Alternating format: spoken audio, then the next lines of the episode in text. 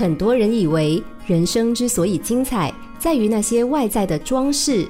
那些装饰可能是名车豪宅，可能是珠宝华服，也可能是显赫的名声地位。但其实，那些真正快乐的人，他们的人生其实多半不是加法，而是减法。他们深刻的体悟到，越是脱去那些外在的雕饰，让自己露出纯粹的本心，越能得到身心的安定。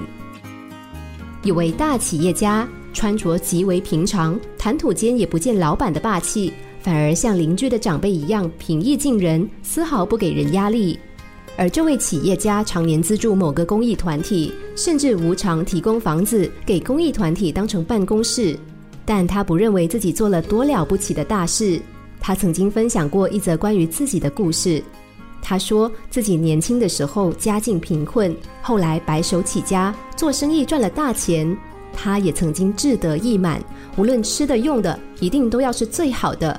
出国洽工或者是旅游，当然也一定要坐头等舱。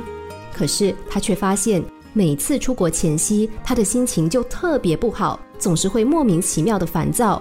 起初他自己也不知道原因，后来他终于了解，自己根本不喜欢坐头等舱。服务人员过度的殷勤和礼遇，让他感觉不自在；而在头等舱常常看到其他乘客霸气的模样，让他感到不舒服。从此以后，他开始吩咐秘书不要再替他订头等舱的座位，转搭经济舱。正是从搭飞机这件小事开始，从此以后，他开始把生命中的种种比照办理，一切去繁从简。像是卖掉豪车，不再为了耍派头雇佣司机，改为自己开车。奇妙的是，他的生活依然忙碌，不过他反而越来越能在紧凑的生活中找到安适的快乐。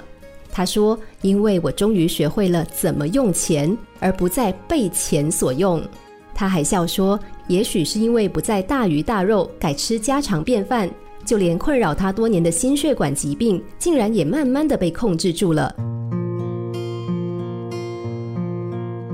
生命中过度的想要，往往就像一个个沉重的包袱，让我们在人生道路上越走越累，也越走越迷惘。只要我们愿意把这些包袱舍弃，我们就会走得更轻快，也走得更踏实。